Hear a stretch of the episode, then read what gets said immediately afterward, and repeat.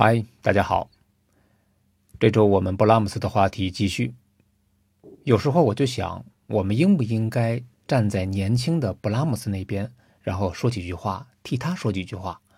比如说，他有没有可能说：“大家别夸我了，我太难了。”为什么会这么说呢？咱们梳理一下啊。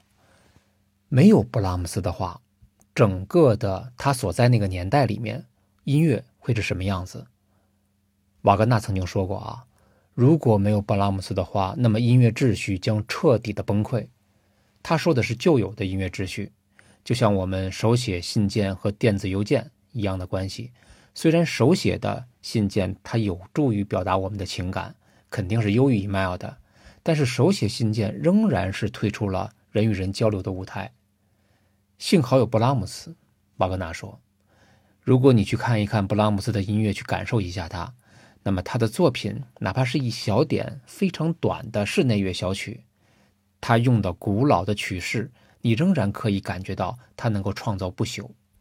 这里需要提及一下，布拉姆斯和瓦格纳的关系有点复杂，因为在德国的音乐环境中，一边是古典派布拉姆斯啊，另外一边呢是未来派是瓦格纳，他们似乎是对立的两极，在当时呢，他们好像闹着玩一样啊，就像孩子一样。很多人都会被问到：你是喜欢布拉姆斯还是喜欢瓦格纳？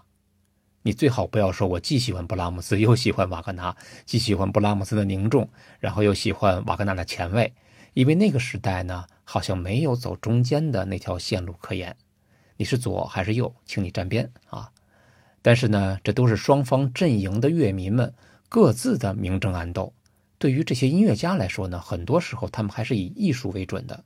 也就是说，他们背后呢很有可能都是好朋友。在那个年代里呢，布辽兹、李斯特、瓦格纳都是属于典型的浪漫主义，整个的音乐发展趋势就是浪漫主义的那种发展趋势。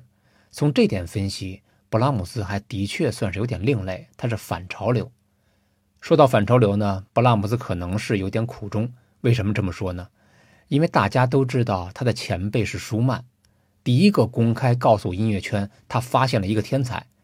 他在《新音乐杂志》上啊，舒曼是很有文笔的啊。他公开宣称：“我肯定有一个人要以最高尚、最理想的方式来表达时代的精神，他将会登峰造极，而且不是渐进式的，而是突然的跳出来。”在现在呢，有这样一个人，一个年轻人，他的名字就叫布拉姆斯。你看一看，舒曼还说。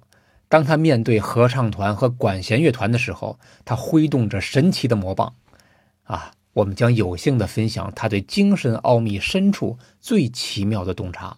总之吧，极尽赞美。